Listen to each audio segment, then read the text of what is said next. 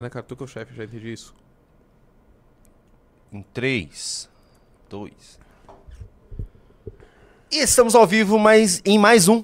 E detalhe, e hoje não é com Arthur Val. O Mamãe Falei, é com ele, o Calton Banks Tupiniquim J. Júnior. Muito bom meu. dia. Cara, tu tá tão amargurado que tá assim, tá sendo inconveniente já, meu. Eu tô sendo inconveniente? Cara, tu tá assim, ó, pesado. Eu tô, tu deixou o clima pesado hoje, assim. Por tá quê? difícil. Não, tá difícil. Mais não sei, meu, tu tá amargurado. pesado Não tá... assim. Não, o clima tá pesado lá na Sabatina. Bem pesado na sabatina, né? Bem com Dino Negão. O Nego Dino. Chegou a ver meu rap do Dino ou não? Eu vi o... Gostou do rap do Dino? Perigoso. Nego Dino. Nego Ele Dino. tem a linguiça e o pepino. Ô, meu, eu, eu tô assim... Toma dele. Ô, Jota, é, antes da gente começar e esperar o pessoal entrando aqui, deixa eu só falar da minha tese Por favor, sobre você. por favor. Então, eu tava aqui conversando an- antes de iniciar, eu falei que o nosso querido Jota, ele parece muito com o Jazz do Maluco do Pedaço, fisicamente. Tem a alma do Carlton Banks, mas ele tem o estilo do Will Smith. O que, que vocês Não, acham? mano, foi o estilo que tu falou, de ser falso. Tu falou, tu, tu quer parecer Tu quer parecer o Will É, Smith, Tu falou né? como uma É. crítica, eu senti um tom, um tom irônico na tua parte. Eu queria que tu desenvolvesse isso. Por que eu quero parecer alguém? Porque você, por exemplo, você coloca... vo- Você claramente é o Carlton Banks. Tá, Você é claramente Carlton Banks, pra quem te conhece, a tua forma de agir e se vestir. tá. Mas você coloca um brinquinho. Tá. Você faz umas dancinhas, sei lá, você gosta de pagode, o, O ele Smith gosta de pagode. de, gosta de rap, que é, já é- Ah. é, algo mais marginalizado. Entendi, entendi. bem que o Então, pagode quem não é samba marginalizado. marginal, então. Marginalizado, não que é marginal. Ah, entendi. Ô, você quer jogar essa cartinha pra cima de mim? Não, a gente tá só conversando, cara. Eu? Isso aqui é um diálogo aberto, né? Caso tu seja processado. Você tá, só- tá sendo racista comigo que sou negro. Digamos que. Cara, tu não é muito branco pra fazer esse tipo de piada, tá? Ô Zé. Tu tem um pezinho, assim. Eu em sou. Curitiba? Eu sou. em eu sou. Curitiba? Em Marechal Cândido Rondon, que é a minha cidade, que é a cidade de Alemão, Qual é o teu. Tu tem sobrenome alemão ou não? Não. Não? Não. Eu tenho uma coisa pra te falar então, Julito. a cidade é de Alemão. Falei que eu sou alemão. Talvez tu é, talvez tu tenha um pezinho lá. Que nem o Will Balada. São todos curitibanos estranhos, né? Aliás, aqui tem baiano branco, que é o Pirajá. Tem dois curitibanos sarará. Vocês são tudo uma decepção nesse local. O que, que nós vamos falar hoje, Jota? Além da sabatina, claro, que está acontecendo nesse momento. Cara, o que eu queria falar com vocês hoje, vamos ver se o- como é que o chat reage. Eu queria falar um pouquinho com vocês, fazer uma espécie de retrospectiva do ano. Então, pra gente passar por grandes temas e avaliar como foi esse primeiro ano do governo Lula. Então, falar de segurança pública, pautas identitárias, relações internacionais. E é isso. E principais projetos que passaram pela cabeça do nosso nobre presidente, tá? Eu acho que essa live, de certa forma, pode até ajudar vocês a ter acesso a algo que foi colocado no clube. Ah, na última semana, na última sexta-feira, o clube lançou um dossiê sensacional de quase 50 páginas, fazendo um grande resumo daquilo que foi o primeiro ano do governo Lula. Inclusive, então, entrem no clube caso vocês queiram ter acesso. Inclusive, o clube tá muito diferente, tá? O clube tá bem diferente. Agora, eu acho que deu até uma melhorada. Tá com os resumos mais atualizados, tá mais diversificado. Agora tem um áudio, geralmente do Panelli ou do Merreiro, resumindo os principais assuntos do dia. Tá bem interessante. Então, entra no clube. Entra no clube e faz o Negão feliz. E também tem a possibilidade dos Pimbas. Falando em fazer o Negrão feliz, né? Ah, já abriu um sorriso imediato, né? E- Olá! E aí, Olá, minha nobre deputada? Como é que está? Tá Tudo bem? bem? Tudo certo? Tá bem? Olá, galera, beleza? Que, qual é a pauta aqui? Ah, a gente vai fazer um resumão de todo o governo Lula. Nossa, Inclusive, que horror! vamos falar sobre mulheres. Né, caso tu queira participar, você está sempre muito bem convidada. Ah, muito obrigada. Tá bom. Porque Da ausência de mulheres no governo Lula? Também, não dá spoiler, né, Amanda? De preferência, porque a gente não começou o programa ainda, caso tu não tenha percebido. São recém meio-dia e, né? As pessoas acelerarem. Beleza? 10, né? Mas é por aí, é por aí. Falta de mulheres, a forma como ele trata as E a única mulheres. que tem é uma porcaria, né? Que é a própria mulher dele. É, exatamente, né? A influência. A o fator tem- Janja. É, a, que tem não representa bem. O né? fator Janja, mas vai ser um, vai ser um programa divertido. Muito Qualquer legal. coisa Bom tu- programa pra vocês. Tô que manda. Qualquer coisa dá um Boa. grito. Mas Valeu. zero vendas de clube? É, eu recém começou, querida. Mas é não a é segunda vez que eu te dou essa informação, caso tu não tenha reparado. Tá, tudo bem, mas assim, 10 minutos. Então começou atrasado, então é isso? É, agora com a tua presença certamente vai entrar as pessoas no Ah, clube, Porque, tá? né, não começa meio-dia, meio-dia e 10, teoricamente. Tá. Não é Uma meio zero de pra- 10. tá, tá. Não é meio de 10, é meio de 5. Ele falou que era meio-dia e 10. É. Bom, bom programa.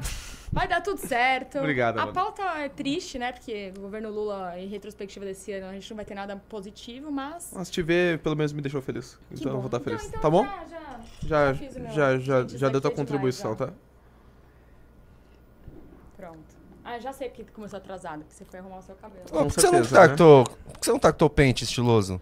Cara, eu não enfio o meu pente assim na cabeça, eu acho, eu acho um negócio meio brega. assim. Você chegou com o negócio enfiado na cabeça? É porque eu tava com o computador na mão. Então por que, que você tem esse pente? Pra ajeitar meu cabelo, né, Junito? Caso você não saiba. Eu É, achei que você tinha que deixar grudado igual o Will Smith, porque você quer parecer o Will Smith. Cara, mais uma. Não, ó, se tiver 10 vendas de clube, você deixa. Vai, o pente não. 10 vendas de clube? 10 vendas de clube, eu nem te falo onde é que vai parar esse pente aqui, meu. Vamos começar? Vamos trabalhar? Bora, bora. Vamos começar? Então tá, gente. O primeiro ponto que a gente pode falar, inclusive como o Junito estava comentando agora sobre Flávio Dino, segurança pública, etc. Inclusive, eu acho que é um bom assunto pra tu fazer uma enquete, inclusive, Junito. Qual? Uma enquete, não sei, eu confio na tua criatividade, sobre o principal, ah, o principal ministro do governo Lula, ou o pior tópico do governo Lula, algo do tipo, assim. Não, preciso que você me dê exatamente o que você quer. Eu tenho sempre quatro opções, é o meu, é o meu máximo. Tá, quais, quais são das quatro opções? Eu não sei a pergunta. Não, é isso que eu tô te falando. Ou tu pergunta qual é o pior ministro do Vou governo fazer Lula, qual é o pior ministro do governo Lula. tá? Então bota Silvio Almeida, Flávio Dino, Por que, por que, por que só negros? por que só negro? Não, calma, eu vou, vou dar uma embranquecida no negócio. Ah, Rui Costa. Rui Costa serve como branco ou não? Eu não- nem sei quem é. O ministro da Casa Civil. Silvio Almeida, Flávio Dino, ia dizer Aniele, né? Mas daí vão me acusar de racismo. Quem, foi, quem mais foi polêmico aí de... Me ajuda aí, chat. Quem mais foi polêmico? Fora esses nomes que a gente já citou. Silvio Almeida, Flávio Dino, Aniele Franco foi polêmica pra cacete, cara. Daniele É, não dá pra deixar ela de fora. Franco e Agora bota um branco figura, sei lá. Esther. Haddad. Haddad, pode ser. É, porque Deus Aninha, acho que daí é, acho que Não, tem que ser ministro que político, deixa, né? Vamos lá. Vamos dar uma olhada como é que tá a CCJ? Pode ser, pode ser, bota aí. Eu sei, tô Vamos louco pra falar sobre Eu, isso. quero, eu preciso falar sobre isso porque começou Eu com tô- os deputados de oposição. Será que eles foram. Ô, coloca teu fone. aí. Como é que será que eles foram? Como é que eles estão se saindo lá? Vamos dar uma olhada. Ah, olha eu aqui. Oi. para o posto de ministro do Supremo Tribunal Federal e de Procurador-Geral da já- República Eu vou acelerar um pouquinho, já que a gente está vendo com antecedência. né? Isso aqui já passou, não está ao vivo. Vou acelerar um pouquinho só. só Cara, pra o Alessandro saber. Vieira tá no, no, no MDB? Você conhece ele? Claro, pô. Ele era do Cidadania, na minha época que eu era, que era meu correligionário, daí foi pro realizado, PSDB, ele e Você foi, foi você foi de cidadania? Foi de Cidadania. Ih, Kim Paim, olha só. Ah, inclusive você está sendo é, alvo de ataques, né, do bolsonarismo do B. Constantemente. forma conjunta. A realização da sabatina nesses termos, para os cargos em questão, é inequivocamente inédita. Não há dúvidas, contudo, de que a excepcionalização do rito de arguição deve ser objetivamente justificada. A pergunta é: o que se pretende, em termos de interesse público e de fidelidade ao texto constitucional, ao se dispensar o fracionamento habitual das referidas arguições públicas? Os efeitos serão previsíveis, senhor presidente, já falamos sobre isso reservadamente. A sabatina de dois candidatos de uma única sessão desta comissão, com respostas em bloco, implicará em menor tempo para os senadores e senadoras formularem seus questionamentos e os próprios indicados não disporão dos minutos necessários para oferecerem as respostas com a profundidade esperada. Eu não vou alongar. A leitura Já alongou, já alongou. Já falou E vou demais, sintetizar da seguinte forma. Ah, eu quero ver, eu quero ver que, que os. Não há porquê Aqui, ó. submeter Eu quero ver que que o Magno Malta vai falar. Os indicados a um rebaixamento Porque é o seguinte, tem um, tem um porém. Por que, que eu quero ouvir o Magno Malta, senhor Jota? Tô te ouvindo. Ele na manifestação de domingo tava xingando o Dino a torto e direito. Será que ele vai ser machão ali? Provavelmente sim, ele vai ter que falar pra militância. Ele era um dos. Ele é um dos que tá mais contra o Dino aqui. Já tem um vídeo pra nós aí do, do do governo e Agora, o vamos senador ver. Alessandro, o senador Everton, Bitar e eu aqui.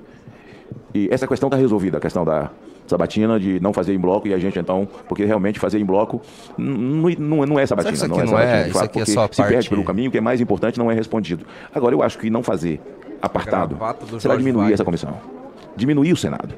São dois casos absolutamente importantes. E a, a sociedade está focada na sabatina do candidato a ministro do Supremo e, ao mesmo tempo, ouvir e deixar à disposição para quem queira perguntar para o Procurador-Geral, que é algo absolutamente importante, que o Ministério Público é o dono das ações, e como tem hoje no Brasil, e a importância, eu acho que concordo com o senador Alessandro, acho que deve fazer apartado. Isso aqui é questão de ordem, trabalhar, né? Não para nos preocuparmos se vai acabar 4 horas da tarde, não, não, a gente vira à noite. São duas sabatinas absolutamente importantes. Senhor presidente, pela ordem. Só um minutinho. Isso aqui Ah, é, tem que- é, tem que adiantar é, isso aqui é. isso. Nossa, isso aqui vai demorar pra caramba. Vou colocar ao vivo então. Eu vou colocar ao vivo depois. Vai falando enquanto eu acho. Trechos bons. Vou colocar aqui pra galera ver se já teve algum embate, né? Vai procurando. Então vamos falar de segurança pública, sabe por quê, Junito? Diga. Porque o principal ponto, não somente que vai estar em debate agora na sabatina, que é o calcanhar de Aquiles do Flávio Dino, sem sombra de dúvidas, mas também é o principal calcanhar de Aquiles do PT e da gestão petista até agora. Se a gente fizer uma, uma volta aí pra dar uma lembrada do que aconteceu e como o PT saiu do poder, a gente vê índices alarmantes e assustadores de número de homicídios da presidente Dilma. A Dilma entregou o Brasil com 60 mil homicídios. Né? Então, assim, se tu pegar todo o pessoal lá do Oriente Médio que fica se matando, lá, todo mundo, se tu juntar toda a soma lá dos países europeus, não dá isso. 60 mil mortes por ano. É um número absurdo. Isso acabou sendo reduzido ali no governo Temer e, de certa forma, o governo Bolsonaro também foi muito feliz nessa redução do número de homicídios, né? Caiu de 60 para 40. Então foi muito considerável essa redução. Qual é o grande problema disso? Que a gente não consegue estabelecer uma causalidade clara entre políticas que foram efetuadas, principalmente na gestão do Bolsonaro, com redução no número de homicídios. O que, que ele fala? Ah, o povo armado jamais vai ser escravizado. Ah, é porque as pessoas com armas fazem com que o bandido pense duas vezes antes de assaltar o cidadão de bem. Isso não faz sentido. Por quê? Porque, primeiramente, se a gente olhar o número de homicídios que acontecem após um assalto, representa o quê? Menos de 10% do número de mortes. Então aí já, já cai o primeiro mito do- dessa ideia de que ah, a população armada fez com que o número de homicídios fossem reduzidos. Mas também, por outro lado, se a gente olhar a argumentação da esquerda para tentar deslegitimar a redução do número de homicídios da gestão mais à direita, que eles falam, né? Então, desde iniciando no governo Temer até o governo Bolsonaro, eles falam, ah, porque na gestão do Bolsonaro teve a pandemia, então as pessoas saíram menos de casa. Só um pouquinho, cara pálida. Convenhamos. A redução do número de homicídios não pode estar necessariamente associada à pandemia. Em primeiro lugar, porque ela começa desde o governo Temer. Segundo lugar, porque em 2019, 2020 também essa redução acontece. Em terceiro lugar, a pandemia na favela não teve o fica em casa dos artistas da Globo. Todo mundo sabe que a grande parte da- dos homicídios acontece nas periferias e nas favelas brasileiras. E nós sabemos que essa galera não parou. Não teve, ah, não vamos ficar todo mundo em casa agora respeitando o Antônio Fagundes que tá pedindo pra gente ficar em casa. Então a gente tem um vácuo muito grande para tentar entender qual é a política nacional, que foi de certa forma uma política nacional, porque não teve nenhuma articulação entre as políticas estaduais, que permitiu com que esse número de homicídios fosse drasticamente reduzido ao longo dos últimos anos, né? Ah, e também se a gente olhar, por exemplo, a gestão do Moro à frente do Ministério da Justiça, ele tentou passar o quê? Tentou passar o pacote anticrime, que não foi muito bem sucedido, né? Foi desidratado pelo Congresso. E também fez aquela articulação de separar os presos de alta periculosidade e colocar no, em prisões federais. Então não tem aquela grande política nacional. Deixa eu ver pro governo do PT. O que acontece no governo do PT? Fora aquele papinho de ah, do Lula, do ladrão de celular pra comprar, tomar uma cervejinha, fazer alguma coisinha.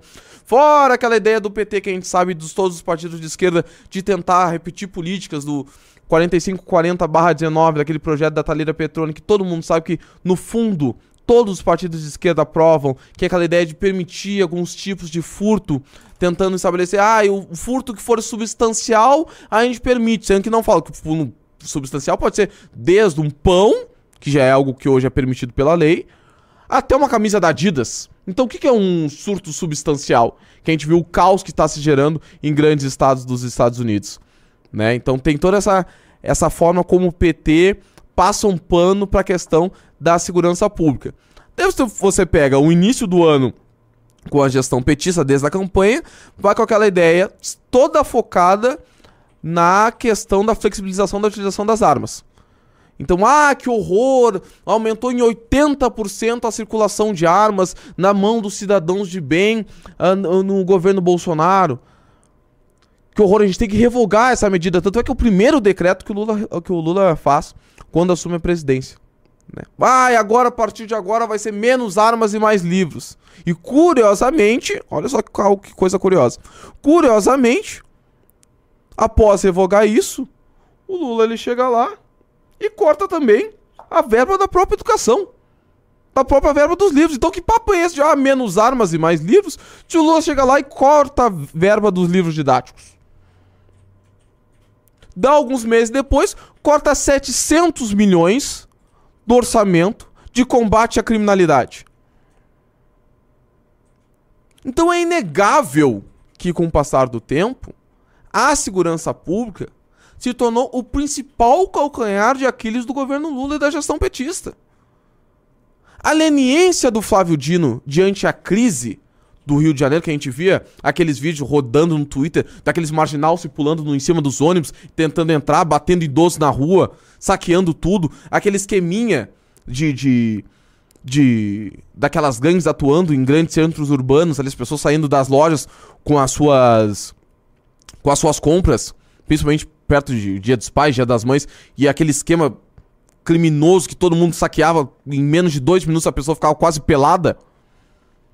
E a leniência e a falta de posicionamento do governo Lula e do ministro da Segurança Pública, do Flávio Dino, diante disso, aliados, é claro, ao aumento de crimes como latrocínio, como feminicídio, e uma falta de posicionamento claro da gestão petista, faz com que hoje o Dino esteja lá totalmente C, né, para não falar aquela palavra, defecado, sobre o futuro que eventualmente pode acontecer com ele, né? A gente sabe que muito provavelmente ele vai ser aprovado. Eu até tava olhando hoje. Bem-vindo. Quem? Quem? Quem? Quem?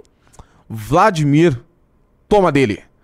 Toma do Vlad. Seja muito bem-vindo, Vlad. toma dele. Já aproveita e acessa lá no Clube BBL. Entra lá, acessa o dossiê. Lembrando que quem entra, ainda que o clube já tenha passado, quem entra hoje no clube pode ter acesso ao dossiê do governo Lula. Tá maravilhoso e, grandes partes do que foi do que vai ser comentado aqui. Parte foi do lado do clube e parte foi do meu Brenzinho, meu Brenzinho lá de Porto Alegre que me ajudou a concatenar todas as defecadas do Lula nesse primeiro ano de governo e que eventualmente a gente vai tratar aqui. Temos alguma promoção pra quem entrar no clube hoje? Promoção. Qual? Mostra aí a revista e baralho. Toma dele. Belíssima revista, hein? O Mundo em Colapso. Todo mundo que o Vladimir já levou. Já. Já levou. Aí, Vlad, ó. O Mundo em Colapso. Vai ter acesso a textos maravilhosos. O meu favorito sempre é do Orlando Lima, né? Como você deve saber, eu sou apaixonado por aquele homem. E ainda, de quebra, vai levar o baralho da Valete. Mas, claro, tem as promoções. Mas uma coisa que eu fico brabo, tá? E eu fico brabo tanto com o Renan quanto com o Arthur. Cara, o clube por si só já é maravilhoso. Eu gosto do clube por causa do clube. Cara, tocar meu celular toda hora falando notícias do dia, que isso aí poupa um dinheirão. Quer dizer, ficar lá, ai, 24 reais aí na, assinando, né? Não vou falar o nome dos jornais, mas assim, vários jornais, assinando vários jornais, é tudo, tudo isso no clube, ga- pagando um real por dia. É muito melhor. Pelo amor de Deus. Ali mastigadinho. Eu não consigo. Tu tá me xingando que eu não tô olhando pra algum lugar, mas assim. Vou colocar aqui o que, eu co- que eu coloquei pra você aqui. Pro pessoal de casa ver. Você é bonito, mas olha pra câmera, não pro retorno. Muito obrigado pelo bonito, Julito. Tá? Eu queria que a Amanda Vitorazzo concordasse contigo, mas a princípio eu recebi só o teu elogio nesse momento, tá? Tudo bem, bora lá. Daí tu junta tudo isso. Corta a verba da criminalidade. Recebe ministra. Recebe ministra. Graças a Deus não é ministra, né? Recebe a dama do tráfico no, na esplanada do ministério e fica lá passeando. Passeando. Ah, vai nos direitos humanos. Ah, depois vai no Ministério da Justiça. Né? Passe livre pra mulher. Passe livre pra dama do tráfico. Junta a leniência com a crise do Rio de Janeiro. Junta aumento dos índices de criminalidade e nos, nos mais variados estados, principalmente nos estados governados pela gestão petista. Junta o discurso. Pelo amor de Deus, junta a caravana dos direitos humanos, ele fica bravo com a gente quando a gente fala esse termo, né? Mas tem que falar. Junta o rolezinho de bandido que o senhor Silvio Almeida fica dando ao redor do. Pô, o cara é ministro dos direitos humanos, cara. E eu tenho como prioridade ficar. Ai, vamos ver como é que tá a situação dos presos ao redor do Brasil. Eu quero saber se o Silvio Almeida fica dando um rolezinho visitando as vítimas dos criminosos que hoje estão na cadeia. Isso ele não faz. Olha aí o Reinaldo Azevedo, cara. Que que, por que tu botou o Reinaldo Azevedo e o cover dele aí na tela? Tem uma coisa interessante Não, eu só vou dele? colocar do cantinho pra ver quando aparecer alguma coisa interessante a gente coloca ao vivo. Tu dá o play. normal. Pode Então tá. normal. pode Posso, normal. posso, posso seguir colocando então? Pode seguir. Obrigado, muito obrigado. Então, segurança é isso. Então, como a gente falou do Silvio Almeida, eu já queria entrar um pouquinho com vocês nas relações internacionais do governo. É óbvio que eu não sou o Renato Batista, né? Eu peso uns 30 quilos a menos. Mas eu vou me atrever a comentar um pouquinho sobre a questão internacional do, do governo Lula, que começou como um desastre. E o primeiro grande marco, eu acho que todos nós concordamos, é o fato que o governo Lula se inicia com aquela ideia de que nós precisamos retomar a credibilidade internacional do Brasil, o investimento externo. Ele falha nisso, mas a gente vai falar nisso daqui a pouquinho. Ele falha nisso gravemente. Ao longo do seu primeiro ano de governo, a gente já vê que isso foi um- uma tremenda derrota. ah, nessa ideia de resgatar o seu cara do Obama. Né, está sempre no centro das fotos. Tanto é que as principais críticas internacionais que foram realizadas nos últimos anos foram justamente em fotos. Então, ah, e agora como o Temer não consegue falar com nenhum outro líder de Estado, daí aparecia um videozinho, um cortezinho do Temer lá, caminhando entre todo mundo triste, que ninguém outro, nenhum outro líder falava com ele. Daí, ah, olha como o Bolsonaro tá isolado, ele era uma foto do Bolsonaro no canto e todas as demais lideranças um pouco mais próximas. E daí botava uma foto do Lula no centro de todo mundo, daí botava um vídeo do, do, do, do Obama falando que o Lula era o cara. Só que isso não existe mais. Convenhamos, isso acabou. Isso acabou. O Lula assume novamente o, o seu mandato, acaba realizando mais viagens do que realizando visitas dentro do seu próprio país. Então o Ciro Gomes até tem aquele famoso vídeo do Ciro Gomes na entrevista do Flow, que acertou que o Lula faria isso. Que ficaria dando viagem internacional dizendo como ele era bem quisto pelo Brasil, como ele teria, teria restabelecido uma democracia no Brasil, como ele era um líder totalmente adorado e que havia sido vítima de uma perseguição jurídica. Sendo que a gente sabe que o que aconteceu foi algo extremamente diferente dessa narrativa. Então ele vem pra cá. Primeira medida dele é revogar uma medida estabelecida pelo Sérgio Moro, segunda vez que a gente fala dele hoje na live, que proibia a entrada de ditadores no Brasil. Ele usava outros termos, mas na prática proibia a entrada de ditadores no Brasil. Pede pro Alckmin, "Ô, Alckmin, dá um jeitinho nisso aí pra gente conseguir liberar a entrada do Maduro pra minha posse. Vocês lembram disso, né? Esse foi o primeiro escândalo ah, a nível internacional do Lula, que flexibilizou uma lei para permitir que pessoas que feriam, líderes de Estado que ferem direitos humanos, entrassem no Brasil para que o amiguinho dele, Nicolás Maduro, entrasse para acompanhar a sua posse. Depois ele vai lá, abraça o Alberto Fernandes. É Alberto, é Lula! Dá aquele abraço ridículo, promete investir, fazer parceria econômica, focar na parceria econômica com um país quebrado, um país com 40%, perso- 40 da população na pobreza, num país com 140% de inflação, vira o principal parceiro econômico do Brasil. Ele começa a visitar os países asiáticos e do Oriente Médio, países com flerte de ditadura, estreitando relações econômicas com um país que fere os direitos humanos. Enquanto isso, o nosso ministro, aquele negrão sem vergonha, não precisa nem, nem dar detalhes do que ele estava fazendo. Não preciso nem dar detalhes do que ele estava fazendo. Estava escondido na última sala do Ministério dos Direitos Humanos. Um homem totalmente apegado ao poder, que colocou toda a sua produção acadêmica, intelectual estrutural e não sei o que dentro do bolso, acomodou toda a sua ideologia, mostrando que ele é um verdadeiro covarde. Que nada é mais covarde num homem que coloca a sua ideologia, principalmente quando a intelectualidade dele é a sua porta de entrada na forma como ele é reconhecido. Querendo ou não, Silva Almeida é um intelectual. Então ele coloca tudo isso de lado, todos os seus princípios de valores de lado para poder se manter no cargo. Num cargo que constantemente foi colocado na mesa do Lula. Porque tava descontente, queria que o Silvio Almeida ficasse rodando o país e dialogando com a população. E ele ficava lá só produzindo questões intelectuais. Isso não sou eu que tô dizendo, isso é o próprio Lula que, que. Queria que o ministro o Silvio Almeida fosse pra rua e até o momento não, não havia realizado nada. Fica totalmente leniente ao visita e é um flerte constante com ditadores. Depois o que acontece? É a questão da Rússia e da Ucrânia, ele com ciúminho do presidente ucraniano, do Zelensky. Foi isso que aconteceu. Lula tava com ciúmes. Que o Lula sempre teve muito prestígio internacional e chegou lá e viu que ele não era mais a galinha dos ovos de ouro. Não era mais a menina dos olhos verdes. Que já tinha outra pessoa ocupando esse lugar. E daí ficar naquela frescura de, ah, não, vem tu me visitar, não vou eu. Ah, não, então não vem tu, vem tu na reunião aqui. Não, ele não veio na reunião. E ficaram nessa frescura constante. Criando um atrito direto com os Estados Unidos, que passou a ver, olha só, um governo democrata, que passou a ver o Lula como uma grande decepção. Logo depois, nós tivemos emendado a questão do Hamas e Israel. Eu nem vou entrar nesse ponto. Nem vou entrar nesse ponto, assim, porque é um assunto que eu acho insuportável. É um assunto que eu acho insuportável. Todo mundo vira, né, especialista de uma hora para outra. Eu não, não, Cara, vocês que são brancos entendam, né? Nem são muito brancos, mas vocês que são brancos entendam nessa questão. Mas claramente, no momento que tem um grupo terrorista atacando outro país e um presidente não consegue sequer se posicionar diante de uma situação dessa,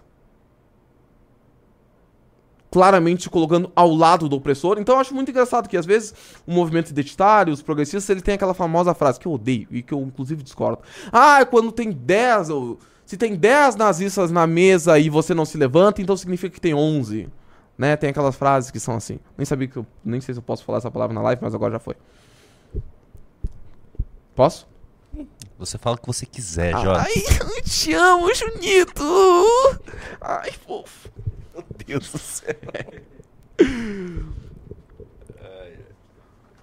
A questão internacional. E eu acho que era isso, né? O que mais que o Lula fez de cagada internacional? Junito, tu lembra de mais alguma coisa? Rússia. Rússia. Rússia e Ucrânia. é, Israel, Israel. e Hamas. Não. O Ortega foi na época da campanha, então não vale, né? Ele falou, qual é a diferença? Por que, que Angela Merkel pode ficar 16 anos no poder e a Angela, e Angela Merkel não pode? E o Ortega não pode? Eu acho que. Foi na campanha isso, né? Eu já tinha assumido. E Janja no G20. Janja no G20, aquela coisa patética. Mas a Janja tem um capítulo especial pra Janja, né? A Janja não é assim. A Janja a gente vai tratar com todo o carinho e amor que ela merece. Cara, assim, eu não tá ao vivo. Eu vou colocar um trecho da Sabatina que já passou, porque eu tô vendo aqui no. No antagonista passou um trecho, eu acho que era bom a gente ver. Pode ser? Por favor. Pera aí, deixa eu só tirar o retorno aqui pra- você ver. Tá vendo? Cara, impressionante como esse cara parece o Reinaldo Azevedo, né? Mas pode tocar. Vamos lá. posso dizer é que o Ministério Público sempre vai procurar preservar todos os direitos fundamentais e todas as liberdades. Mas nós sabemos que os, os direitos fundamentais, eles muitas vezes entram em atrito com outros valores constitucionais. E aí eles merecem, eh, precisam ser ponderados, para saber qual daqueles que vai ser, eh, eh, que vai ser o predominante numa determinada situação. A liberdade de expressão, portanto, não é plena. E a liberdade de expressão ela pode e deve ser modulada de acordo com as circunstâncias. Ah, É o Gonê exemplo esse, né? clássico, se Esse é o alguém PGR. aqui dentro de- desse recinto gritasse fogo, né, imagino, pode-se imaginar o, o- o tumulto que não, não, não, não geraria. Daí a gente pode dizer que vamos calar esse sujeito, né? vamos segurar. Não, esse sujeito não pode ter, se ele estiver no microfone gritando fogo, fogo, eh, com certeza o, o presidente da comissão cortaria a palavra, cortaria o, o microfone. E seria um atentado à liberdade de expressão. eh, não nessa medida em que a liberdade de expressão não é absoluta e ela tem que ser avaliada caso a caso. Cara, que fala ruim, hein? Ih, Ih, rapaz. Fala Sabe o que eu queria infeliz. perguntar pro senhor Paulo Gonê, Junito? Uma curiosidade agora que eu fiquei. Alguém viajar internacionalmente, gastar um bilhão em viagens, pra dizer que o seu país foi vítima de um golpe de Estado em 2016, como fez o presidente Lula falando sobre o impeachment da Dilma. É gritar fogo ou não é gritar fogo? Um presidente da República viajar o mundo inteiro dizendo que foi vítima de perseguição política. É gritar fogo ou não é gritar fogo? Essas pessoas precisam ser caladas ou não precisam ser caladas? Ou esse fogo não queima? Ou esse fogo é brasa? Quem merece ser calado e quem não merece ser calado? Ou depende de quem fala. Uma primeira dama, senhora primeira dama, a Janjinha, chegar e dizer para as pessoas: ah, olha só, fiquem tranquilos, é taxação para empresa, não para o consumidor. É gritar fogo ou não gritar fogo? Aliás, ela tá mentindo sobre uma política pública fundamental para os brasileiros. Um presidente acusar um governo anterior de genocídio é gritar fogo ou não é gritar fogo? Ou gritar fogo é só quando é, é, é parte da direita? O que, que é esse gritar fogo? Qual é o limite? O que, que é fogo o que, que não é fogo? É isso que eu queria saber do Paulo Goné. Vamos ver o que, que o Dinho tá falando? que Vossa Excelência apo- apontou de uma sociedade justa, uma sociedade em que não haja desigualdades sociais e regionais. Portanto, a minha posição é de estrito cumprimento a esses mandamentos constitucionais. Ele tá fofinho hoje aí, né? Ele tá queridinho. Para a réplica, o senador Fabiano Contarato. É, obrigado pelas respostas, Olha o cabelo. mas eu queria muito, queria muito, tá, É o Marcos Dr. Duval Paulo ali? Ouvir de forma É. bem clara, didática e objetiva. A pergunta é objetiva, a resposta é no mesmo tom. A Constituição determina que todos somos iguais perante a lei. Esse senador é A Constituição determina que um dos Ele é o que fundamentos ele da quiser, Federativa né, do Brasil é promover o o bem-estar de todos e abolir toda e senador, qualquer forma de começou discriminação. sendo- Eu estou perguntando ao senhor, um de forma bem objetiva, ferrenho o senhor é casa- a favor do e do casamento nada, entre pessoas do mesmo sexo? Nossa. O senhor é a Opa, favor a adoção Opa. por casais homoafetivos? São duas perguntas simples. Qual foi a primeira que eu? Simples. Se ele, se ele é Como favor... Procurador-Geral da República, como guardião da espinha dorsal do Estado Democrático de Direito que se chama Constituição da República Federativa do Brasil. A pergunta que eu falo é: eu não tenho família? Eu não tenho filhos? Então, o senhor é a favor do casamento entre pessoas do mesmo sexo? Ele era é contra, isso que tá? eu quero ouvir do Tem senhor. texto dele contra. O senhor é a favor Sardino? da adoção Ah, não, não. por O casais homoafetivos? É isso. Obrigado, senhor presidente. Por isso que ele fez essa pergunta te Com a cutucando. réplica, o doutor Paulo Gonê. Com a tréplica, doutor Paulo Gonê. Vamos ver se ele vai regar. É, muito obrigado. É muito simples, é, é, senador. É, como jurista, eu estou é, afeito ao que Vossas. Excelências decidem, ao que Gaguejou. o Supremo decide. Ah, ah, se se o, o- o- o legislador admite a união estável, o, o que seja, Tá o parecendo eu casamento, lendo Pimba. é, Tá tendo um derrame, do, do mesmo Paulo sexo, como jurista, é óbvio que eu tenho que, que, eu tenho que admitir Ou seja, ele é contra. também. Assumiu que é contra. E dizer, agora o senhor quer uma, uma opinião pessoal. Vossa Excelência quer uma opinião pessoal. Vou dar uma opinião pessoal. Toma. Acho que seria tremendamente injusto que ah, duas pessoas que vivem em, em conjunto, que vivem juntas, que vivem como se fosse ah, uma unidade familiar, não tivesse nenhum reconhecimento desse fato Vivem como se diante fossem. de uma de uma Ou seja, eh, pra ele não é. separação, eh, não tivesse nenhuma regração do, do Estado para protegê-los. E mais, acho que o amor que Vossa Excelência e o- o- o- a pessoa com Vossa Excelência Nossa. está casado tem pelos seus filhos é algo que com certeza merece a admiração eh, da, da cidadania. Mas Eu admiro o teu é amor. Contarato. Senhor, Vossa Excelência perguntou como jurista. Eu estou falando pessoal, dada a, a- a empatia que nós eh, desenvolvemos nos últimos eh, dias. Mas como jurista, o que eu posso Se afirmar Vossa Excelência é não posso ser contra aquilo que está decidido por Vossas Excelências dentro da competência de Vossas Excelências de dispor sobre direito de família. Não posso ser contra aquilo que o Supremo Tribunal Federal, o último intérprete da Constituição, afirmou que é o, o, o devido, que é a, a expressão da, da Constituição.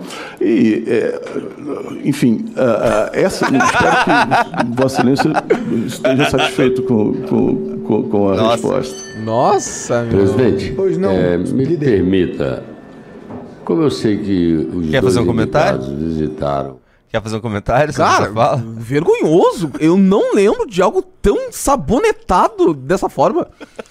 O regração, eu admiro o amor que o senhor tem na sua família. E isso tem que ser louvado. Como se fosse uma unidade familiar. Então, assim, é que tiveram alguns textos que vazaram. Não sei porque ele fez essa pergunta, né? Tiveram alguns textos e produções acadêmicas que vazaram da época do Paulo Gonet como jurista, sendo crítico ao aborto, sendo crítico, diferentemente de, de alguns, alguns, de alguns juristas que viram, quando vão assumir algum cargo público, viram conservadores antes, parece que agora ele tá virando mais progressista, né? Porque o Paulo Gonet, pelo contrário, tinha falas contra o aborto, tinha falas contra as cotas raciais, tinha as falas contra casamento gay. Então, por isso que o Contarato tentou fazer essa, essa jogadinha, né? Mas sabonetou legal. Horrível. Legal, do- legal. Pô, fala claramente, ó, sou contra. Acho que não, não vai ter problema ali. O problema dele é com a. O Gonê acho que não tem problema algum, na verdade, né? Não, o Gonet passou. O Gon- O Gonê já passou. O Gonet já passou. O problema ali é o Flávio Dino, na É, verdade. o que o Gonê, na verdade, ele teve uma polêmica.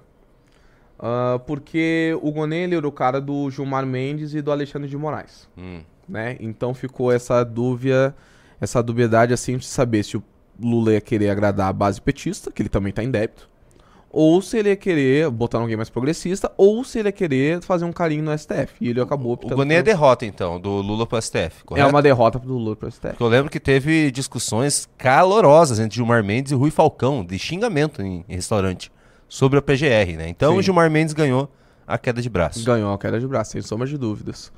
É que o- o- esse- essa relação do Lula com o STF, ela vem desde o governo de transição, né? Inclusive uma coisa que eu, que eu ia comentar aqui, mas vamos aproveitar agora. Tu lembra quando teve aquele acordo que tava tendo uma discussão sobre o teto de gastos? Ah, o teto de gastos, ele continua ou acaba... E daí, obviamente, houve um acordo, né? Minha opinião. Acredito eu que deve ter acontecido um acordo, porque curiosamente as coisas aconteceram no mesmo dia. Que o PT tava dizendo, tá, mas como é que eu vou fazer programa social com, com teto de gastos? Não tem como, né? Ah, eu- colocando ah, em linhas opostas a ideia de responsabilidade fiscal e de atenção social. Então não tem como, então vou ter que furar o teto. E daí o STF vai lá, permite que programas sociais não sejam colocados dentro do teto de gastos. Isso ele faz de manhã. E de tarde ele lança uma normativa que impede orçamento secreto. Então foi essa primeira jogadinha que foi Gilmar Mendes, né? Então foi essa primeira jogadinha que teve entre o PT e o e o STF, né? Mas essa relação sem sombra de dúvidas ao longo do tempo foi foi acabando ficando mais complicada ao longo do tempo, né? Inclusive com a indicação do próprio Cristiano Zanin, que era uma indicação que o Lula venceu o STF, que não era o nome do Alexandre de Moraes. Então, é, isso aí foi foi acabando com Bom, parece que eles estão em questões técnicas ali, Esse Jota. cara parece o Márcio Colombo, né? Quem? Quem, cara? Eu vou colocar alguns trechos que já passaram, então. Tá, beleza. Pode ser? Pode ser. Mas vai falando aí enquanto eu coloco. Tá bom. É que não tem como colocar, né, cara? Porque eu queria desenvolver um longo raciocínio. Queria começar na Dan- Daniela do Vaguinho, né? Ter ido lá pela forma como ele trata as mulheres. Um governo que começou com 40% de mulheres. Nossa! O- Como o Lula ama as mulheres. Aí, vamos olhar quem ele demitiu. Daniela do Vaguinho, associada com o tráfico. Demitiu. Era mulher. Ana Moser, né? Que fez aquela fala maravilhosa que o Casimiro ficou bravo. O que, que eu falei errado no nome da mulher? Nada. É, pensei que tava zoando meu. Jamais faria isso. com Jamais faria isso comigo, né? O que, Parece que, esse, cara- que que esse novista tá falando aí, meu? É o Vai Girão. pegar um feto na mão de novo. O que, que ele vai fazer agora? você. É, ele, esse aqui é o do feto? Esse é o do É o feto. Girão? É o do feto. Ah, Foi enrabado pelo negão careca.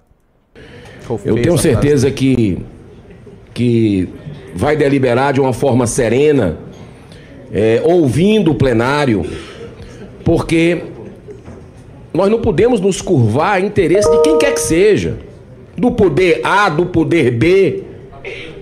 já tem uma coincidência aí grande, né, que a sociedade fala, que é do dia 13, que não apenas é o, é o, o número do Partido dos Trabalhadores, mas também o aniversário do, do ministro Alexandre de Moraes. E nós, essas coincidências, né? E Parabéns aí, direita! Muito bons, cara, que vocês colocam pra enfrentar o Flávio Dino. O cão é muito bem articulado. Parece aquele vídeo da Lamari, sabe? Do Frozen. Com um beijo gay. O cão é muito bem articulado. É, tá, tá boa a posição pra enfrentar o Flávio Dino hoje. Hoje é o dia 13, então eles escolheram esse dia por quê? Que é justamente o dia do Alexandre de Moraes. E o número do PT. O número do PT, claro. Meu Deus do céu. Tem mais alguma coisa legal aí? Vamos Tô buscando, vai falando aí, vai falando, vai falando enquanto eu vou buscando. Opa, opa, tem o, o- o teu amigo aqui falando, vamos ver o que ele tá falando? Você gosta dele, né? Sobre George Safe? é, o inquérito do fim do mundo. E não só isso. Comentei com o senhor, ontem lhe recebi meu gabinete e falei com o senhor. A votação aqui que, da enquete deu Flávio Dino, infelizmente, tá? Flávio o Dino. Supremo Tribunal Federal está ignorando solenemente a existência da Procuradoria-Geral da União, MPF. E a única voz que eu me lembro que se levantou com coragem Então, sotaque estranho é uma mulher do Rio né? Grande do Sul, Ó, chamada. Lindora. Lhe comentei isso também. Ou seja, ministros do Supremo Tribunal Federal estão abrindo inquéritos de ofício. Pingente dos Jogos Vorazes? Não estão ouvindo, respeitando, lendo sequer os pareceres de vossas excelências. Como que o senhor né, se posicionou perante o senador Espiridion a mim, dizendo que não pode se posicionar agora, porque não tem é, Julito, profundo deixa eu te fazer uma pergunta. e que que tem vai- que esperar. Qual é o grande calcanhar de Aquiles de Flávio Dino hoje? Dama Opção do um, tráfico. Não é? Dama do tráfico. Hoje, Opção 2. Os índices de segurança pública. também. Eu sei que é também, né, Julito? Por isso que eu tô colocando numa enquete. Que é pra tu pensar. Opção 3. Nossa, me chamou de burro. 8 de janeiro. Também. Opção 4. PL da censura. Do tráfico ainda, porque tá mais fresco. Mais fresco. Doutor Paulo Gonet. E quantas outras coisas? Abrir inquérito de ofício, a justiça devia ser passiva. E hoje é uma justiça ativa. E se o senhor não tiver um comprometimento aqui, claro, posicionado, de que o senhor vai Ah, tá defender. chato. Vamos buscar um. Quando entrar um assunto legal e quando o Flávio Dino responder.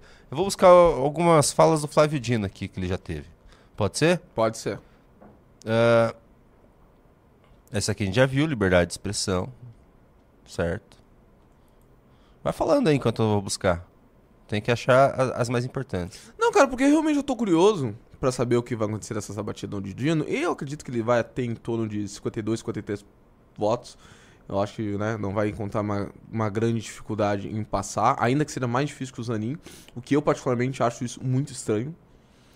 Porque, na minha opinião, como antipetista, minha concepção, independente da gestão temerosa do Flávio Dino, colocar o advogado do Lula dentro do STF com possíveis apoios de bolsonaristas é algo muito mais humilhante do que apoiar o Flávio Dino, do ponto de vista moral, na minha opinião.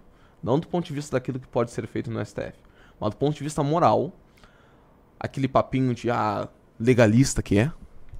Não, o senhor que legalista que é, com essa sua trajetória, pra mim isso é muito mais humilhante, muito mais vergonhoso falar pra um advogado do Lula num caso que colocou um dos maiores corruptos da história do país na cadeia, do que o Flávio Dino. Não sei se tu concorda, não sei se tu discorda. Eu. De novo, olha só, do ponto de vista moral, não daquilo que pode, pode ser feito. Se tu olhar pra política pública, eu concordo, porque o cara vai sentar lá. Ele, o Flávio Dino já falou isso. O Flávio Dino já falou isso. Ele falou que, olha, vocês têm duas possibilidades de discutir o pé da censura. Ou o Congresso discute, ou vai ser o poder o judiciário. Qual dos dois vocês preferem? Então, ou seja, ele já ameaçou a pautar isso no STF. A voltar a pautar isso no STF. Né? Então imagina agora que ele vai sentar lá. Isso ele falou hum, há meses atrás. Então, obviamente, ele vai pautar o PL da censura. É muito mais prejudicial. Mas do ponto de vista moral, cara, o advogado do Lula, pra mim isso aí não tem, não tem perdão. Ali eu abri mão da posição. Ah, virou. Na verdade, Jota, já virou várzea faz um tempo já, né? Indicação pra PGR, ministro. E o Bolsonaro que abriu a porteira, viu? De muita coisa aí. Indicando. O, não pegando a lista tríplice já, porque a- o PGR era da lista tríplice, não era? Sim. Virou várzea, virou várzea, virou várzea. Indicações viraram várzea no Brasil. Vamos ver o que, que o Flávio Dino falou mais, mais cedo? Vamos? Deixa, deixa eu colocar aqui pra você ver. Só tirar aqui essa aqui. Espera só um pouquinho. Essa papada me pega demais. Me sinto muito confortável de aqui estar nesta dupla condição para ser examinado no que se refere aos requisitos constitucionais. É claro que quando o presidente da República me honra com a indicação para aqui estar, não vim aqui fazer debate político, não me cabe nesse momento. Vim aqui apenas responder ao atendimento de, dos dois requisitos constitucionais: notável saber jurídico e reputação ilibada. Opa, é isso aí, Jota. Presta bem atenção, olha só. O, o problema do Flávio Dino não é só o Flávio Dino. Não é só as coisas que ele defende, não é somente a gestão dele à frente do Ministério da Justiça e Segurança Pública. Não é somente a ideologia que ele disse várias vezes. Eu sou comunista mesmo! Não é, não é esse o problema do, do Flávio Dino, por incrível que pareça. O grande problema do Flávio Dino são, é a forma como ele entra no grupinho. Porque tem um cara que, na minha opinião, junto com o Alexandre de Moraes, é muito perigoso. Que chama-se Luiz Roberto Barroso. O Flávio Dino e o Luiz Roberto Barroso vão fazer uma dupla que necessariamente vão atender a uma onda, uma forma de se verificar a conduta do STF que foi adotada há algum tempo, que é a do ativismo jurídico. Tem até mesmo um termo jurídico, eu já falei sobre isso, mas eu, eu esqueci qual é exatamente. Oi? Não, não é só ativismo judicial, mas tem uma corrente do direito, se alguém no chat souber me avisa, uma corrente do, ju- do direito, e eu acho que é a abordagem neo-institucionalista. E eu acho que é isso. Neoconstitucionalismo. Não, acho que é neo-institucionalista. Neo A cara do Barroso, Salinha É, do Barroso, ele, é. ele usa o termo Então é isso neoconstitucionalismo. aí. Então é isso aí. Neoconstitucionalismo. O que, que é essa ideia? De entender tudo na subjetividade da lei. É, é essa aí, Junito? O dele é para fazer meio que um iluminismo jurídico ali, você passar as pautas importantes para a sociedade. Então eu acho que não é o mesmo que você está É, pensando. então tá. Mas daqui a pouquinho a gente lembra do termo. Enfim. Mas é uma ideia que torna o STF, que legitima o STF como um garantidor direto das leis. E não apenas de uma interpretação. O Flávio Dino segue essa mesma linha de pensamento. Ou seja, essa ideia de que o, o Poder Judiciário tem que ser, sim, alguém ativo na formulação de políticas públicas é extremamente perigoso. Principalmente dado um contexto em que nós temos o Flávio Dino ingressando no STF, em que nós temos a volta do debate do PL da censura, que na verdade, para quem acompanha o Orlando Silva no X, sabe que isso nunca deixou de ser pauta. Que toda semana vinha o Orlando Silva com aquele papinho de retomar a ideia do PL da censura e fatia e volta, e fatia e volta, e volta só um pedaço, né? E primeiro vota alguma coisa para agradar a grande imprensa, para que a partir daí a gente consiga a gente não, né? Eles consigam ter uma maior adesão do público, né? E ou passando pedacinho, pedacinho, pelo menos passa algumas coisas e outra coisa a gente passa pelo Poder Judiciário. Então o próprio PL da censura, ele vai passar de alguma forma. A gente sabe disso. A gente sabe disso. Ou pode ser desidratado, pode ter uma redução de danos, pode ter. Mas alguma forma ele vai ser passado. E infelizmente o, o Flávio Dino, agora entrando no STF, trocando de roupa, como alguns veículos de, de, de comunicação trouxeram, lamentavelmente a gente vai ver isso se tornando realidade num curto espaço de tempo. Quem que tá abraçando a Mara Gabriel ali, meu? Os, os indicados. Vou repor, vou repor, vou repor. É, estão fazendo pausa? Ah, não. Sentou. Seria legal na hora que ele sentasse todo mundo, dos senadores levantasse assim, tipo no Chaves, né? Tá. Tá tendo uma exposição bem legal do Chaves aqui É em por São Paulo educação. agora, que que falou. É por educação. O que tá acontecendo? Tá bom. Ah, é a Mara Gabrilli do lado. Por gentileza, Só senador. Vamos lá. Eu, quando eu faço algumas perguntas, às vezes eu falo o Flávio Dino ou o Paulo Gonet, mas os, os dois se, se sintam sabatinados. É, em decisão recente do Supremo, decidiu-se que a imprensa seria responsabilizada caso um dos seus extra- entrevistados falasse algo que seja classificado como desinformação ou fake news. Crime que, aliás, pergunto para o Flávio Dino Opa. se existe. É, exi- é é crime fake news no Brasil? Interessante essa. Qual é a opinião sobre mais essa, essa decisão do Supremo Tribunal Federal? Por último, senhor Flávio Dino, em setembro do presente ano, o advogado-geral da União, senhor Jorge Messias, foi ao antigo Twitter, X, né, declarar que estava determinando a Procuradoria Nacional de Defesa da Democracia, nome bonito é, que eu chamo de Ministério da Verdade do Governo Federal, a instalação de um procedimento investigatório contra o jornalista Alexandre Garcia, que é uma lenda.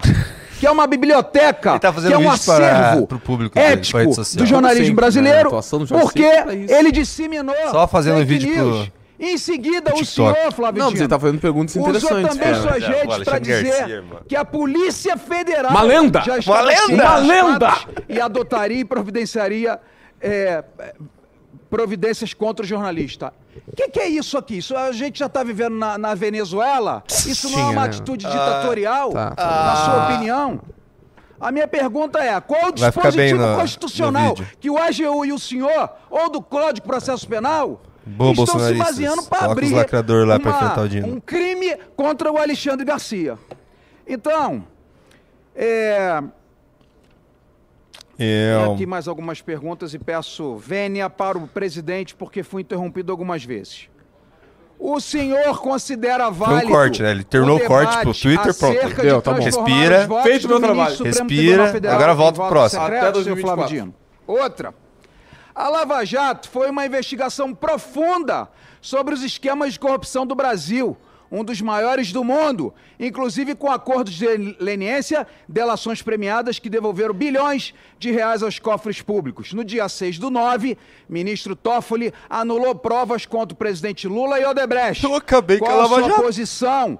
Visto que o presidente Lula foi condenado por unanimidade em três instâncias, com ações do Judiciário e do Ministério Público Federal, em colaboração e sintonia. Outra coisa, senhor, senhor Flávio Dino.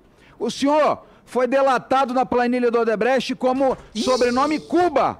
Isso não confronta com a reputação ilibada é do só senhor. vídeo problema, pra- O problema é quando mistura esse, senhor presidente. esse monte de pergunta lacradora, infundada. porque é fácil do cara 19 de escapar. quatro, É. um É fácil da o cara escapar. Então ele não vai responder as primeiras perguntas, vai responder do essas assim. Ah, Maranhão, por que que é Cuba no- então na planilha da Odebrecht, entendeu? Expediu ordem para a PM fazer levantamento e monitoramento de, de opositores de seu governo.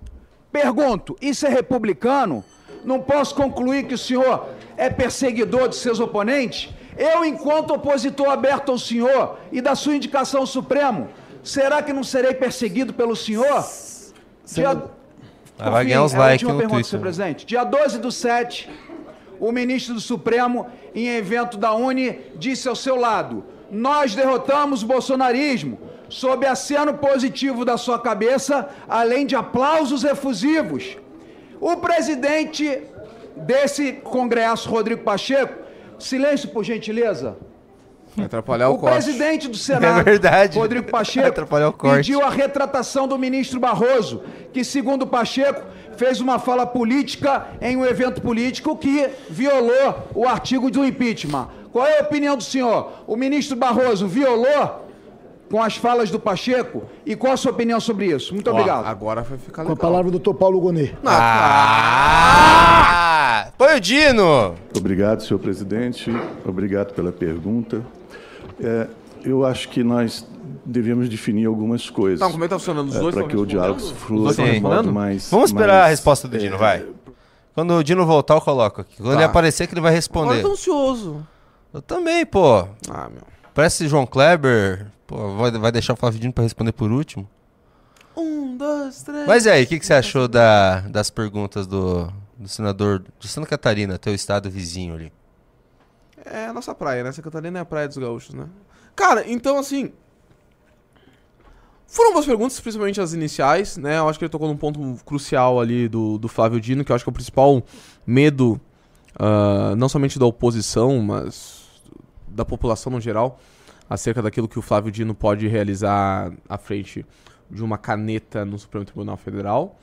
Acho que quando ele, quando ele consegue concatenar ah, teoria e prática, ações do governo, posicionamentos do ministro, ah, referente não somente ao PL da censura, mas também a opiniões que já foram ditas pelo Flávio Dino em outros momentos, ele também é feliz. Mas acho que ele deixou, na forma como ele colocou a pergunta, fica muito fácil de o Flávio Dino tangenciar a, a resposta dele, né? Eu, já, eu sempre falei isso, por exemplo, que é uma diferença da oratória do Kim Kataguiri pro Nicolas Ferreira. Os dois são muito bons em oratória. Só que o Nicolas faz uma coisa que também me irrita, que foi a mesma coisa que o George Safe fez.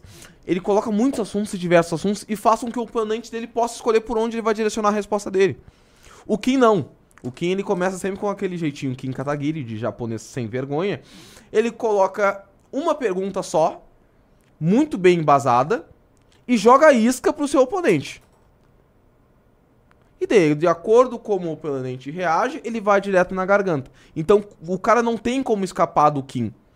Porque ele toca geralmente em um único assunto. O Nicolas e o George Safe querem abraçar Deus e o mundo pra ficar bonito no corte das redes sociais, mas acaba facilitando a resposta do opositor. E o Flávio Dino é um cara muito competente, muito sagaz politicamente. né? E isso faz, inclusive, com que o Ministério Supremo Tribunal Federal, melhor dizendo, ele passe a ganhar algo que hoje ele não tem.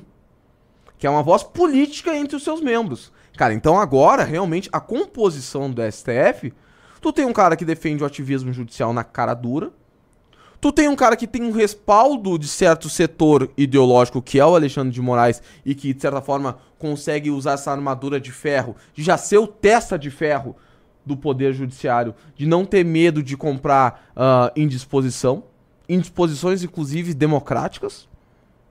Tu tem um cara que tem uma relação mais próxima ao poder legislativo do ponto de vista de rabo preso, que é o Gilmar Mendes. Então todo mundo tem medo de Gilmar Mendes no poder legislativo. Então com isso tu consegue fechar uma escalação do... e agora tu ganha uma voz política de alguém que é mais safo, de alguém que é um cara bem articulado, de alguém que conhece os governadores, de alguém que já esteve dentro, inclusive do próprio ministério, de alguém que teve um contato muito grande agora com o Poder Legislativo re- recentemente, buscando aprovação, que em tese seria a aprovação mais difícil entre todas as indicações do governo Lula até o momento, e possivelmente ao longo de todos os seus quatro anos de mandato vai ser o Flávio Dino. Então, alguém que buscou estreitar esses laços de relacionamento. E agora a gente vai ouvir o senhor Flávio Dino, né? Olha ali. Toma dele. sobre casos concretos, é claro que eu não posso antecipar opinião, porque seria de- descabido. É, como já mencionei, eu acredito que o pronunciamento judicial se dá no caminho formal. E, evidentemente, não posso aludir aos vários casos concretos aludidos, eh, referidos na pergunta. Sobre declarações relativas à urna eletrônica, no meu caso, são declarações de quase 15 anos atrás. Evidentemente, a urna eletrônica não é mais a mesma. que mudou? Tipo? Houve uma série de inovações tecnológicas, por exemplo, a biometria. Beleza. E tanto é que Refutado nós- ao Refutado vivo. ao vivo. Flávio Dino come. é, em relação à liberdade de, de aí. expressão, É. houve a supressão de uma palavra na sua citação.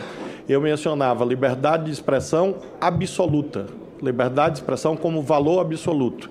E, de fato, é, essa fronteira é muito nítida. Eu não conheço nenhum jurista do Brasil e de outro país que discorde dessa afirmação, na medida em que você tem crimes que constituem fronteira a essa possibilidade. É, no caso. Ele não tá é, lacrador, que o senhor né? aludiu, o caso concreto, como disse, eu não tirou a roupa lacradora Então, um caso responder. jornalístico, Cara, que parece um bulldog dia todo fofo. Exatamente ao Supremo Tribunal Federal. É, houve uma um ofício à Polícia Federal para investigação, porque havia indícios de que havia uma, locus, uma referência errada a um problema de barragens e Quando ele fala assim, ele mente, o- o Mas eu não posso me pronunciar quanto ao mérito em relação a isso. Sobre o sistema de votação no Supremo, eh, senador, nós temos dois sistemas no planeta. Um se chama Seriatim e outro se chama Percúria. O que eu aludi, eh, e reitero aqui, é que talvez o sistema brasileiro mereça um temperamento com os elementos do sistema Seriatim que nós praticamos, com os elementos do sistema Percúria. Apenas isso, e claro que é um debate constitucional de enorme importância.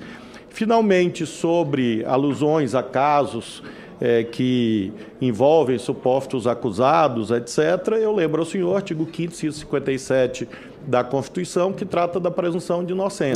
então, de fato, não existe, safado. nem em relação ao presidente da República, nem em relação ao senhor, nem em relação a mim, nem a ninguém, possibilidade de inverter a presunção. Então, antes do trânsito de julgado, não há ninguém condenado. Por isso, tecnicamente, não é correto falar em condenação na medida em que ela não Como ele tá julgado. falando fofo, hein? Assim como Será que ele vai falar assim quando é estiver lá sentado na cadeira do Supremo? E prevalece aquilo que eu aludi bem no começo, que é a presunção de inocência. Isso vale para todos os cidadãos brasileiros e está plasmado na Constituição.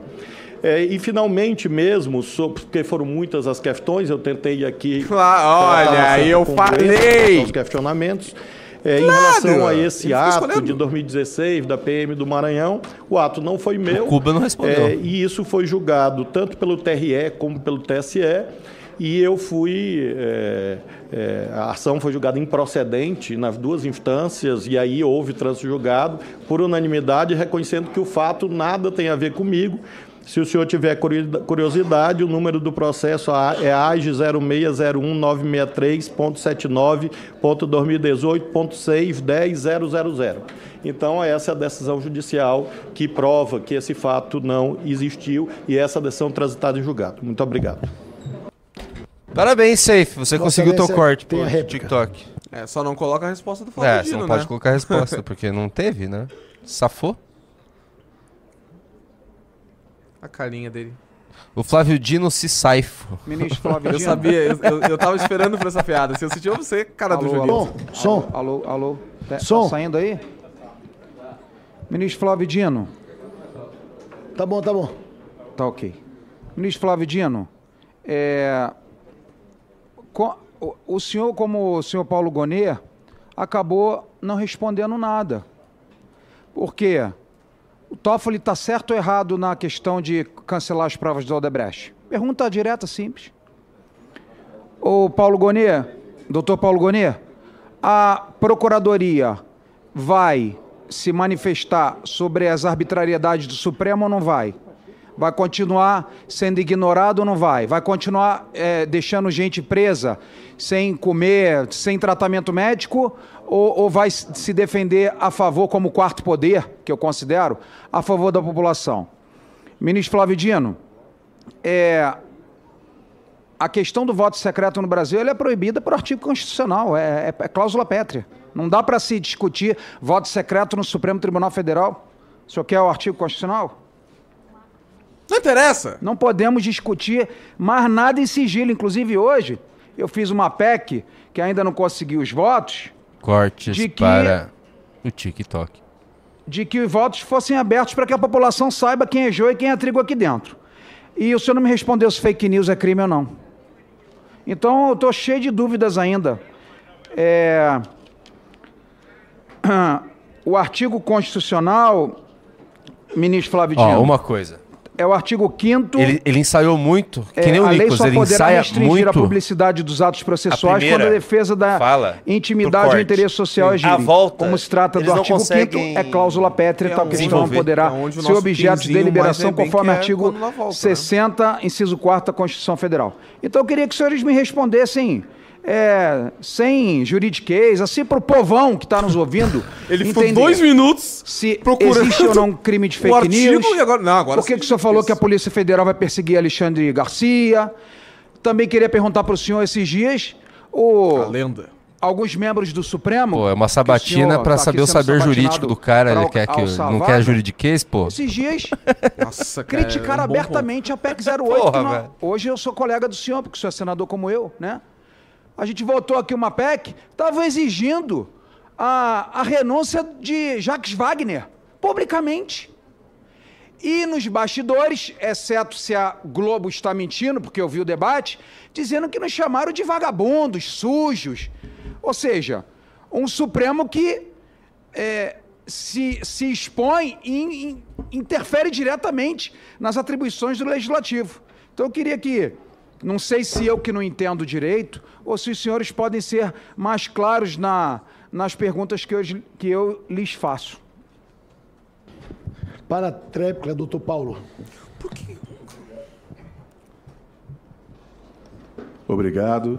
É, senador, o que eu posso. Eu me reporto às outras respostas que eu dei anteriormente e volto a, a dizer que Essa é, estratégia- não tenho como afirmar Ah. o que é que eu vou fazer se vier a merecer a confiança Essa de Vossas Excelências do- e vier assumir o cargo de Procurador-Geral da República colocarem o Gonet antes junto com o de Flávio conhecer Dino, todas as circunstâncias Principalmente na forma dos como casos que me, responder forem submetidos formalmente. É, o que eu posso Foi dizer muito- também, muito é, isso articulado, talvez assim, seja bem do- claro para qualquer governo, pessoa, né, da base. eu vou falar por Porque, português, primeiro lugar, dá, dá tempo é que do a gente Flávio Dino... Fala aí, vamos tirar o Gunê. Ele, ele- É ruim escutar o Gunê, cara. Ele fala muito mal. Vamos esperar o Flávio Dino responder. Pode Prime- falar. Primeiro porque dá tempo do Flávio Dino pensar. Né? Então o Flávio Dino, nesse momento, está pensando... A... re- Olha aí, toma! Eu compreendo. Eu compreendo, senador, a sua ansiedade e eu, eh, se fosse há um mês atrás, eu teria o maior prazer de travar um debate político com Vossa Excelência. Mas, na condição que aqui estou, eu não posso fazê-lo e não farei. Porque essa é, esse é um requisito constitucional, notório saber jurídico e reputação ilibada. Eu não estou aqui como político para fazer debate político com o senhor e nem com ninguém. Então, de fato, eh, eu diria que precluiu. né? Nós temos uma preclusão. Eu não posso retornar no tempo, mas eu teria imenso prazer, quem sabe em outro momento, eh, de fazer o debate político Vossa Excelência. E por isso reitero, eu não posso e não irei manifestar sobre casos concretos, porque isso vai gerar impedimento de suspeição à luz do Código de Processo Penal e do Código de Processo Civil. É um imperativo técnico. E eu tenho que cumprir esse imperativo legal, e por isso eu não posso eh, emitir opiniões sobre questões que talvez ou provavelmente serão julgadas pelo Supremo. É, em relação aos sistemas, evidentemente, quando eu refiro ao Seriate ou Percúria, é claro que eu falo de mudança constitucional como uma possibilidade. É, não é uma questão regimental. É, demandaria sim uma reflexão à luz de experiência de outros tribunais constitucionais, dos Estados Unidos, por exemplo. Eu nunca aludi a decisões sigilosas ou a votos sigilosos. Eu aludi a debates. E isso é uma possibilidade que outros tribunais constitucionais do mundo fazem. Mas esse não é assunto que o Supremo vai decidir. E sim, eventualmente, já que há esse debate sobre eh, emendas constitucionais, quem sabe um debate sobre essa alteração do sistema seriado para o sistema pela corte, sistema coletivo de emissão de decisões, quem sabe seja um tema relevante a ser aqui tratado. É, sobre todas as demais é, questões, como disse, o caso do senhor Alexandre Gar Gar Garcia está judicializado. Houve uma ação e creio que há uma investigação. Então, é, eu não posso realmente, na condição que eu estou aqui, emitir uma opinião, apenas digo ao senhor que, em tese, Claro que não existe um crime fake news na legislação penal, mas a fake news pode caracterizar crime. E no mais das vezes caracteriza. Porque uma fake news pode ser ameaça, uma fake news pode ser calúnia, pode ser injúria, pode ser difamação, pode ser violação aos direitos políticos das mulheres, ou seja, eu poderia aqui citar, pode ser associação criminosa, então eu poderia citar aqui ao senhor pelo menos os 20 tipos penais diferentes que estão íncitos à prática da, das fake news. É, nesse caso concreto, eu não posso dizer a minha opinião, mas em tese, afirma o senhor que a prática da fake news, além de ser imoral, abjeta, sim, pode configurar crimes, vários crimes. Próximo senador escrito, senador Magno. Olha, eu tô vendo.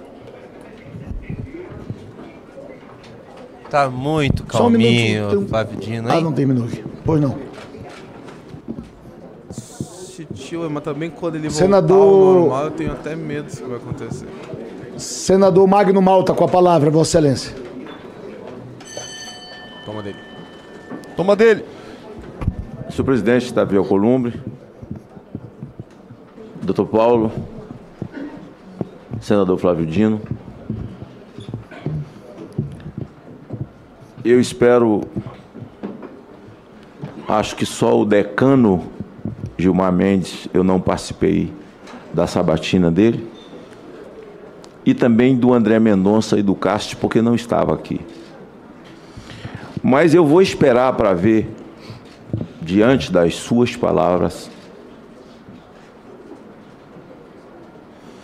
diante das suas colocações, e quase desfaleceu Nossa, ali, meu, velho. O que, que tá acontecendo? será de fato Tomou uma coisinha a exceção daquilo que eu vejo. bem quentinha. Todos os sabatinados que se assentaram aqui, eles todos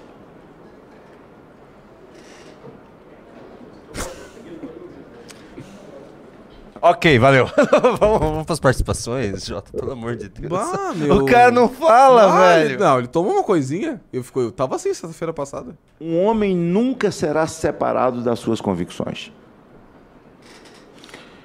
Na sua palavra, o senhor falou sobre a separação dos três poderes, que acredita na Constituição e na separação dos três poderes.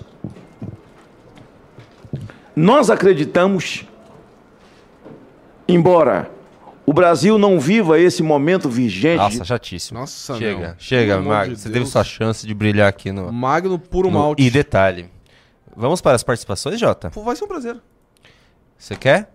Eu o quero. rolê do Kleber deu um sub com Prime, já é o terceiro mês seguido, e falou: Junito e Jota, bela dupla. Eu gosto muito do Junito, todo mundo sabe disso, não escondo de ninguém. Você não ia colocar o, o pente? Põe o pente na cabeça só para as participações. Eu acho estiloso. Olha lá. Caramba! Toma dele. Toma dele! O Celso Futema mandou 10 reais. Violência. Nossa, difícil. Hoje vai ser difícil. Violência cai não pela ação efetiva, sim pela sensação de impunidade do criminoso. Se pesquisar sensação de impunidade versus violência, teremos uma correlação muito interessante. E aí?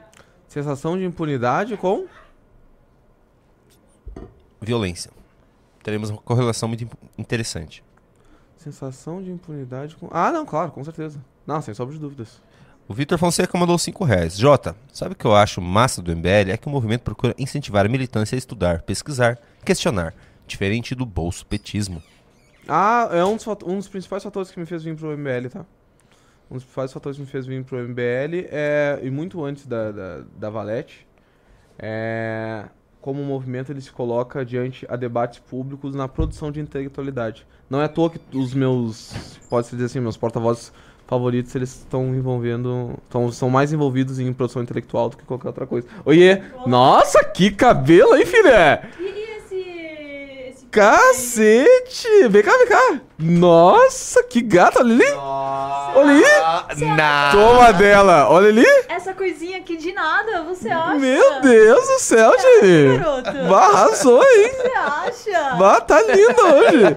Tu fica tá indo pro lado pro outro. coisinha- Ela não tá virando o cabelo, ela tá virando o corpo, né? Você tira ali, ó. É que eu cortei meu cabelo. Que guria palhaça, meu. Oi, pessoal, saudade de vocês. Oi, Jane.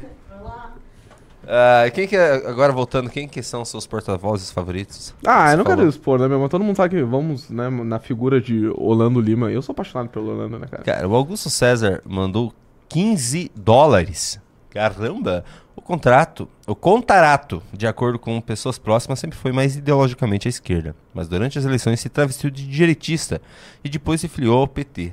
Salve Junito de Cape Cod, Massachusetts, É, o ca- USA. O Contarato, cara, ele era muito. ah, o Contarato e o.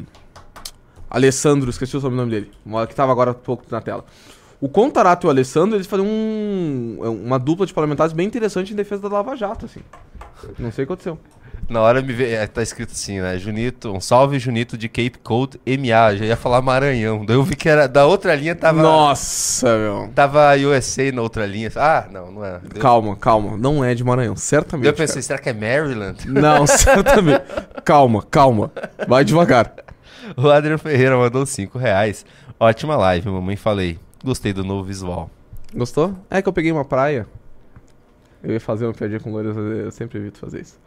Tivemos poucas participações, então vou voltar constatou pro... Opa! Ele pegou e um pediu tranco. a soltura dele por não encontrar nenhum tipo de crime. Bem, eu estava na CPMI. O senhor disse que todas as imagens foram, o ministro Alexandre de Moraes disse que tinha as imagens, mas que recebemos de lá não Sabe é foram pior? todas as... Já, essa pergunta vai ser feita pra ele por todos os bolsonaristas, porque todos querem esse corte pro... O 8 de janeiro. É, todos querem. E ele vai responder sempre a mesma coisa. Ele, foi a primeira coisa, acho que ele falou sobre, sobre isso. Enfim.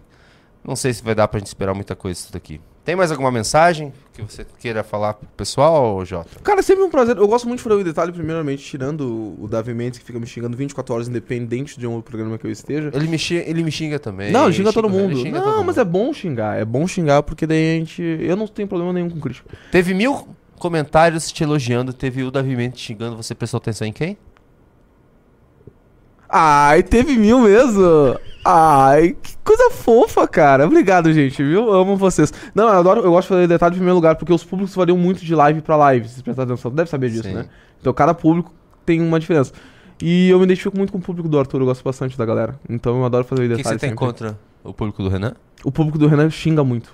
É porque o público do Renan é bem mais Xinga bastante, chato. o público do Renan É. xinga bastante. Não chato do, que eles são chatos, né? Que eles são e tem mais uma coisa, exigentes. o piragismo cultural, ele trouxe pro público do do Arthur, uma galera que gosta de debater bastante cultura woke e, pop, etc. Então uma galera que gosta de entretenimento, eu também gosto bastante de entretenimento. Você gosta de entretenimento? Gosto bastante de entretenimento. Eu Fiquei tô sabendo como eu sou fiquei- Big Brother ainda. Fiquei sabendo que você gosta bastante de entretenimento. É, sabe qual é o entretenimento eu gosto, né? É. É, nossa, cara, o meu Twitter é uma coisa assim que tem uns batom, umas coisas loucas lá, que é bem interessante. Recomendo, inclusive, tu olhar ali, quem eu sigo, tem umas coisas, uns entretenimentos bem bacanas. Valeu. Um abraço. Nos vemos no Análises Renan.